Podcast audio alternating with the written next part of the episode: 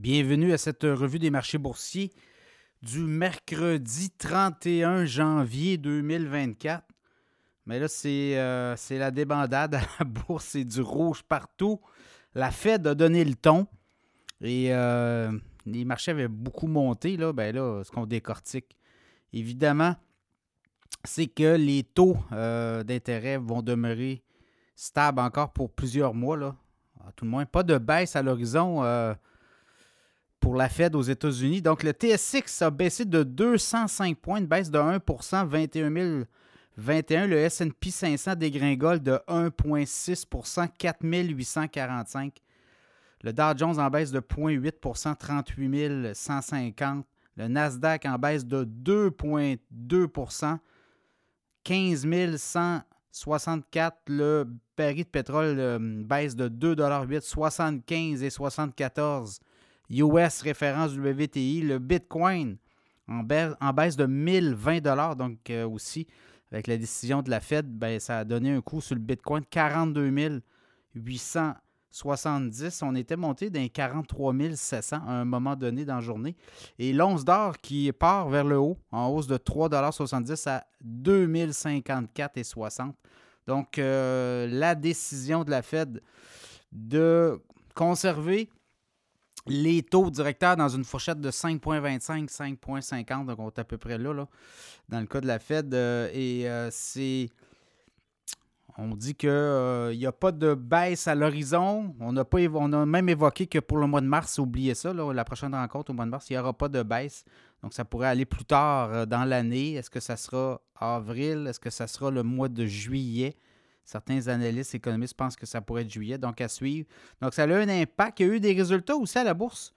Et euh, ça a donné le ton. Là. Alphabet, Google euh, baisse quand même. On a des, bénéfices de 20,7 milliards, mais pas assez intéressant pour euh, les cibles, notamment du côté des, des revenus des plateformes de médias.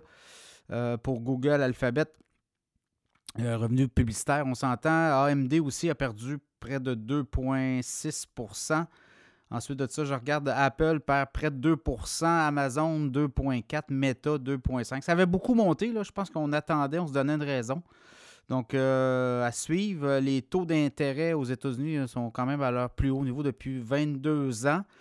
Donc, c'est un peu ça. Si je regarde par la suite, Boeing a grimpé de 5,3% perte de 23 millions de dollars au quatrième trimestre, mais moins, euh, pire que prévu, euh, moins euh, important que prévu, là, une perte euh, beaucoup, comme on dit, limitée sur 22 milliards de revenus. Donc, ça a été bien accueilli. Boeing s'est fait brasser beaucoup avec la saga de la, la porte, fait la porte arrachée d'un Boeing 737 MAX 9 d'Alaska Airlines donc, ça aussi, euh, ça, continue. Il y a des contre-coups tout ça.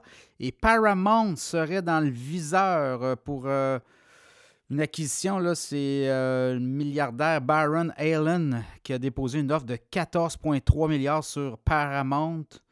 Est-ce qu'on va avoir un, tango? Est-ce qu'on va avoir un mariage? Je pense que, ça regarde bien. Paramount Global, qui est très convoité. Là. Donc, à suivre dans le monde des médias et des, euh, du divertissement. Donc, c'est un peu ça, là. Euh, on attendait la Fed et là, on le voit vraiment. Euh, où on avait eu quand même des hausses importantes sur les marchés boursiers.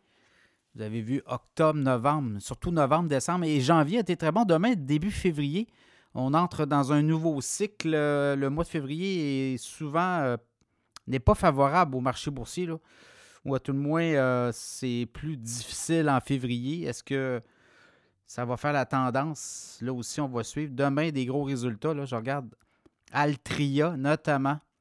On va avoir Merck, on va avoir Apple, Amazon et Meta.